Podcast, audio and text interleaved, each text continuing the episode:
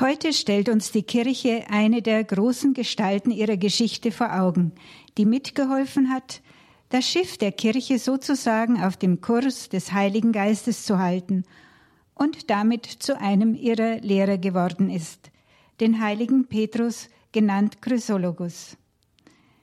Wie in einem Spiegel erkennen wir in seinen Predigten die christologischen Auseinandersetzungen der Jahre zwischen dem Konzil von Ephesus und dem von Chalkedon und die Probleme und Auffassungen seiner Zeit. Den Irrlehrer Eutyches ermahnt er, sich der Autorität des römischen Bischofs als des Nachfolgers des Apostels Petrus zu unterwerfen. Weit müssen wir durch die Jahrhunderte zurückwandern, bis wir zu Petrus kommen, zu seiner Person, und doch ist es, als blieben wir ihm jetzt, da wir mit seinen noch erhaltenen Predigten in der Wahrheit bleiben, die dieselbe ist gestern, heute und immer. Petrus wird um das Jahr 380 geboren, wahrscheinlich in Forum Cornelii beim heutigen Imola in Italien. Dort wird er auch getauft und später zum Diakon geweiht. Das ist alles, was wir über den ersten Teil seines Lebens wissen. Ravenna, damals eine von Wasser umschlossene Lagunenstadt, wird dann der Ort seines Wirkens. Die Stadt hat in dieser Epoche eine größere Bedeutung als Rom und ist seit 402 Sitz des weströmischen Kaisers. In dieser Zeit kultureller und wirtschaftlicher Blüte entwickelt sich hier die Mosaikkunst auf beeindruckende Weise weiter. Es entstehen prächtige Kirchen, Taufkapellen und Mausoleen, die mit kostbaren Mosaiken geschmückt werden. Bis heute berühmte Zeugen spätantiker christlicher Kunst. Um das Jahr 429 wird Petrus zum Bischof von Ravenna ernannt. Als Bischof der Hauptresidenz des Weströmischen Reiches hat er nun eine wichtige Position inne. Er gilt als enger Vertrauter von Papst Leo dem Großen und er hat auch Einfluss am kaiserlichen Hof. Kaiser Valentinian III. und seine Mutter Galla Placidia unterstützen ihn. Der Papst erhebt auf Wunsch des Kaisers die Kirche von Ravenna zur Metropolitankirche. Und so wird Petrus auch Metropolit. Petrus gründet das Kloster Klasse in der Hafenstadt Ravennas und die Kaiserin lässt sein Bildnis über der bischöflichen Kathedra anbringen. In diese Zeit fällt auch der Besuch des heiligen Germanus von Auxerre, der im Jahr 448 in Ravenna stirbt. Petrus erhält auf seine Bitte hin als Andenken Mantel und Kelch dieses bekannten französischen Bischofs. Aus dem wenigen, das wir über Petrus wissen, können wir schließen, dass er sein Amt vorbildlich ausübt, den Glauben im Volk mehrt und von diesem sehr geschätzt wird. Er ist ein großer Prediger. 183 seiner Predigten sind noch erhalten. Sie befassen sich mit Auslegungen vor allem zu den Evangelien, den Paulusbriefen und den Psalmen und sind eine Form der Glaubensverkündigung, die Zeugnis gibt von der Gemeindepastoral des fünften Jahrhunderts. Seiner Begabung zum Predigen verdankt er den Ehrennamen Chrysologus, der mit den goldenen Worten. Durch seine glänzenden Predigten wird er so für die Kirche Roms zu dem, was der heilige Johannes Chrysostomus, der Goldmund, für die Ostkirche ist, zu einem Verkünder des ewigen Wortes Gottes, das unsere Menschennatur angenommen hat, zu einem Verkünder, dessen Rede Gold wert ist.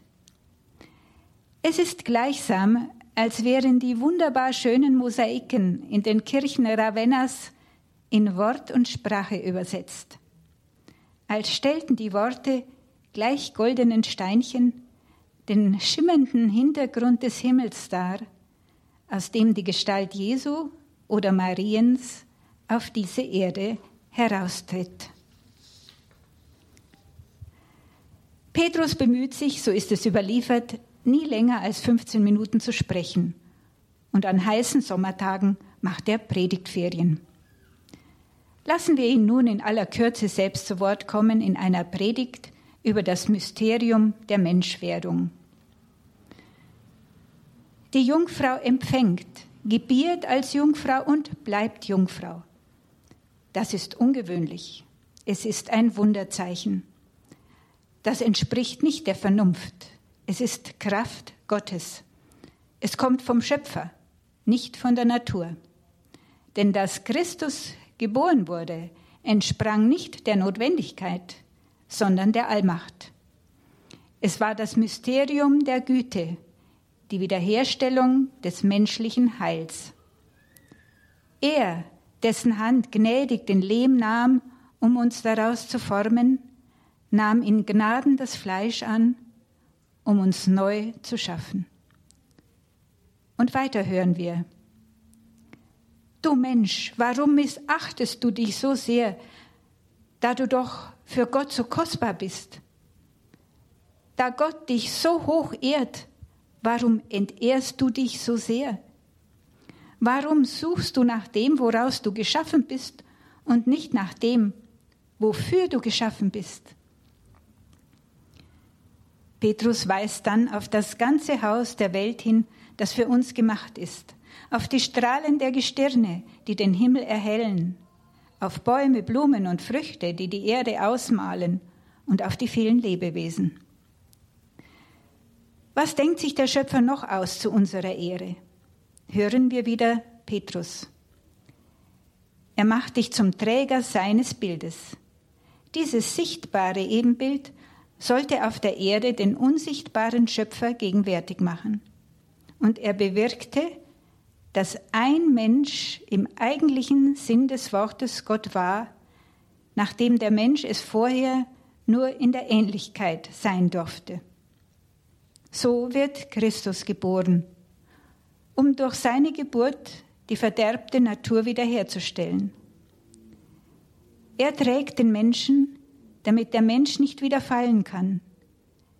Den er irdisch geschaffen hat, dem schenkt er überirdisches Leben. Soweit Petrus Chrysologus. Das eine Wort, das am Anfang war und aus dem alles ist, ist auch die Quelle der goldenen Worte des Petrus. Mögen sie auch unser Herz ergreifen und Licht sein für unser Leben. Petrus stirbt um das Jahr 451 in seinem Geburtsort Imola. Sein Grab befindet sich im Dom dieser Stadt. Papst Benedikt XIII. ernennt ihn 1729 zum Kirchenlehrer. Sein Gedenktag wird auf den 30. Juli gelegt.